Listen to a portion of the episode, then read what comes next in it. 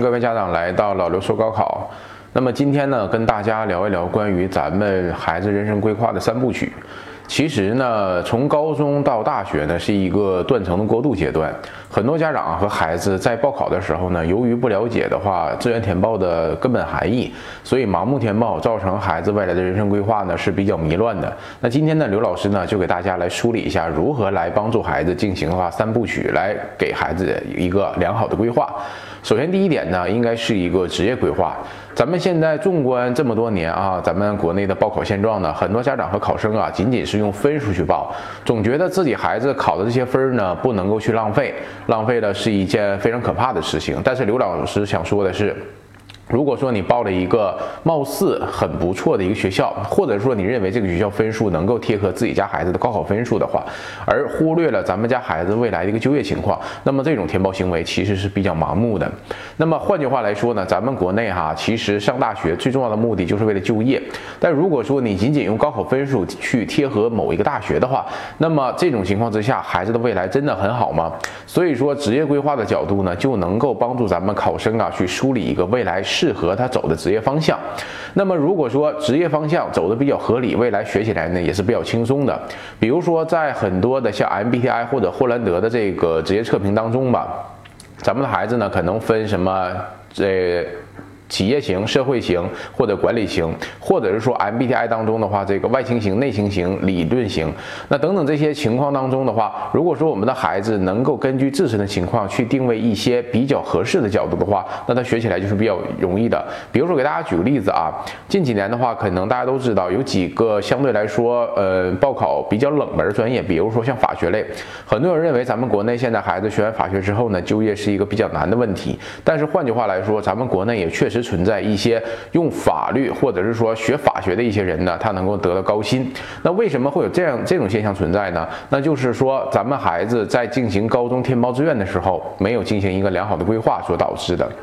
那么造成咱们现在国内的相关学法律的这个相关人才是比较少的，而大多数家长在帮孩子选专业的时候呢，基本上都是参考往年的一些呃所谓的红灯或者是呃绿灯的相关专业。但是刘老师想说的是，每个专业呢都有好和坏，那并不一定呃咱们相关报道说的不好的专业或者红灯专业它就不适合孩子。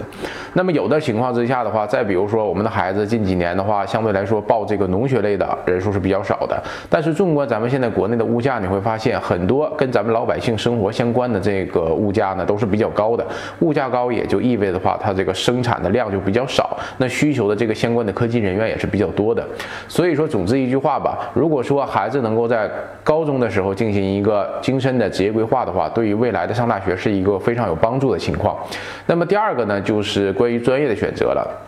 其实大家都知道啊，咱们现在报考的时候呢，用分儿或者是用排名去卡的时候，基本上卡的都是院校的录取分数线，而很少的家长去关注这个专业的录取分数线。那么这种情况之下的话，很多家长哈就会舍专业而保院校，为的就是一个好听的院校名称。但是实际上，咱们近几年的就业情况是，很多企业呢，它是比较关注孩子的这个专业的，因为大家都知道，孩子在咱们每个省份的这个排名啊，基本上。跟你高中三年的学习情况是有跟踪和情况的，那么这种情况之下的话，我们的孩子其实在未来高考的时候，大致能考入什么样的学校，基本上也是定型的。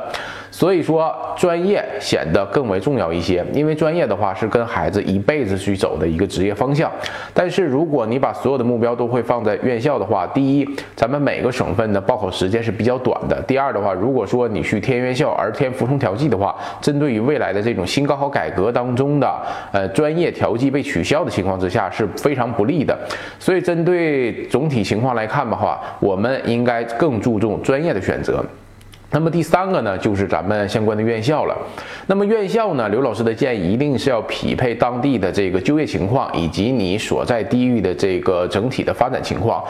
换句话来说，不能单纯的只是考虑这所院校的名称，更重要的是应该考虑这个学校的它的主打这个经济体，以及的话这个周边的这个企业的应聘情况。